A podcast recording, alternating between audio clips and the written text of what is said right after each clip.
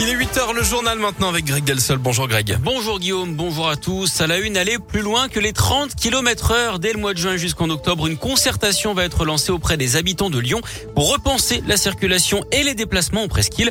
Si le 30 mars prochain, on le sait, la vitesse maximale autorisée passera à 30 km heure dans toute la ville, la métropole de Lyon veut aller encore plus loin avec plus de végétalisation des espaces publics, mais aussi des zones avec très peu de voitures, voire plus du tout. Chargé de la voirie et des mobilités actives à la métropole métropole de Lyon. Fabien Bagnon précise la direction que prendra cet apaisement de la presqu'île. On peut penser qu'on ira plus loin, donc avec effectivement l'extension euh, des zones piétonnes, l'extension des zones de rencontre. Les zones de rencontre, c'est les zones à 20 km heure avec priorité piéton vélo. On a des, chiffres, des études qui le montrent, qu'il y a des, endroits assez problématiques. Hein. Par exemple, au niveau de la fin de la rue euh, de la République, fin de la partie piétonne, euh, là, il y a un conflit d'usage qui est majeur avec des bus, avec des automobiles qui viennent de la rue Grenade voilà, donc il euh, y a, y, a, ce genre de, de conflit qu'on doit euh, absolument euh, résoudre. Sur la presqu'île, on ira au-delà de, de la, ville 30. L'apaisement sera encore plus fort. Ça passe aussi par des sens de circulation qui seront repensés. 10 millions d'euros ont été prévus pour ce projet qui devrait démarrer dès l'an prochain. Dans l'actu local également, 600 personnes rassemblées hier après-midi place Bellecour pour dire non à la guerre en Ukraine. Parmi eux, de nombreux déplacés ukrainiens arrivés en France ces derniers jours et hébergés dans l'agglomération.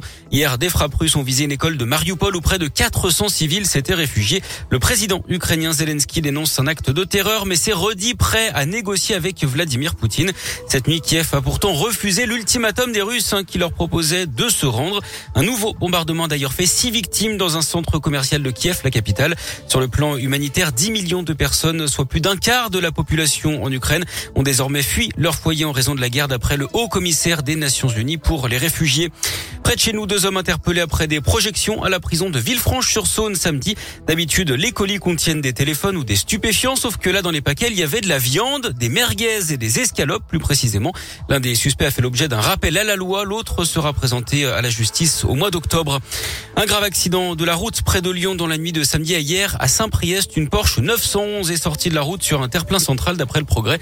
Le conducteur de 54 ans a été grièvement blessé. Il a été transporté à l'hôpital Édouard Herriot. Son pronostic vital est engagé. Le passager âgé de 50 ans, lui, était plus légèrement touché. La vitesse serait en cause dans cet accident. La présidentielle est ce rassemblement à Paris pour Jean-Luc Mélenchon. Hier, des dizaines de milliers de personnes réunies pour soutenir le leader de la France insoumise. Il a appelé à former une union populaire pour le porter au second tour alors qu'il est en troisième ou quatrième position dans les sondages. Éric Zemmour lui demande à l'État de sévir après l'agression de militants vendredi. Certains ont été aspergés d'essence, d'autres insultés en marge de meeting ou lors du collage d'affiches. Il n'y a pas eu de blessés, mais deux hommes âgés de 24 et 26 ans ont été interpellés. Ils éviteront les poursuites judiciaires mais devront probablement s'acquitter d'une amende. Je rappelle que le premier tour de la présidentielle aura lieu le 10 avril prochain.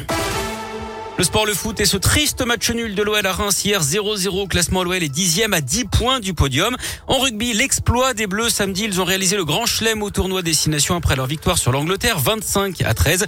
Et puis en basket, toute petite victoire de l'Asvel hier en championnat face à la Lanterne Rouge 84 à 80 contre Fos-sur-Mer. Les filles se sont inclinées contre Roche-Vendée 74 à 68.